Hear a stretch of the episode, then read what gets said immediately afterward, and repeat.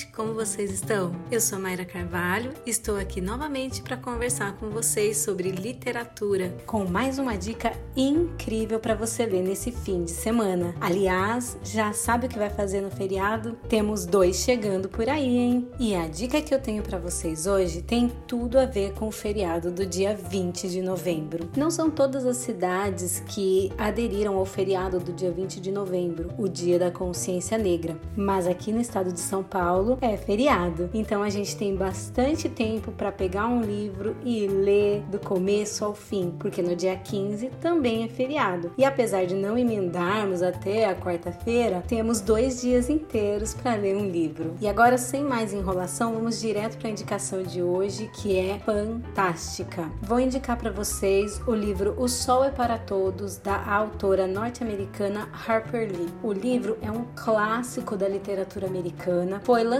pela primeira vez em 1960, lá atrás, e continua tão atual, mas tão atual que todo mundo ainda pode ler e ainda se sentir como naquele tempo. Infelizmente, tenho que dizer isso. O tema principal da história é o racismo no início dos anos de 1930 lá nos Estados Unidos.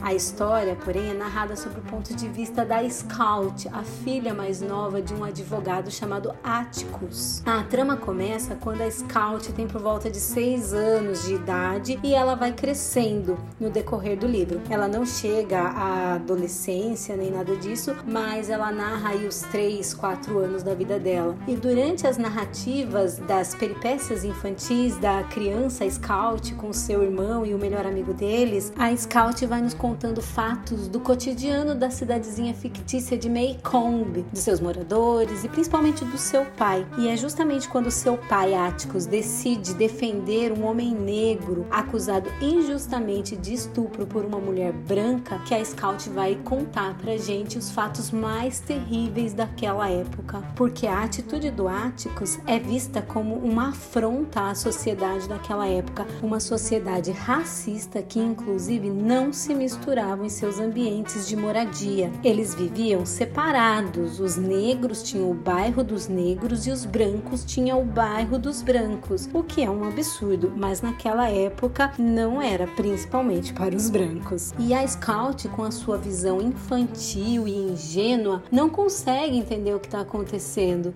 o porquê que sua família está sendo tão atacada. O livro é repleto de passagens assim espinhosas que tem a intenção de cutucar e fazer refletir mesmo. Uma passagem que eu vou ler agora para vocês. Existem coisas no mundo que fazem os homens perderem a cabeça, não conseguirem ser justos nem se quisessem. Nos nossos tribunais, quando se trata da palavra de um branco contra a de um negro, o branco sempre vence. Mais do que uma história sobre racismo, O Sol é para Todos é uma história sobre liberdade, ou melhor, a busca por liberdade numa sociedade impregnada de racismo, conformidade com as injustiças, muitas vezes as pessoas compactuando com essas injustiças, a busca da liberdade de ser diferente sem precisar se justificar por isso. É por isso que o livro se tornou um clássico da literatura mundial. E não é porque o livro é um clássico que a leitura dele é difícil. Não, é uma leitura fácil, prazerosa, não pelo tema que por si só já é espinhoso e doloroso, mas pela narrativa da escritora, que é envolvente e ao mesmo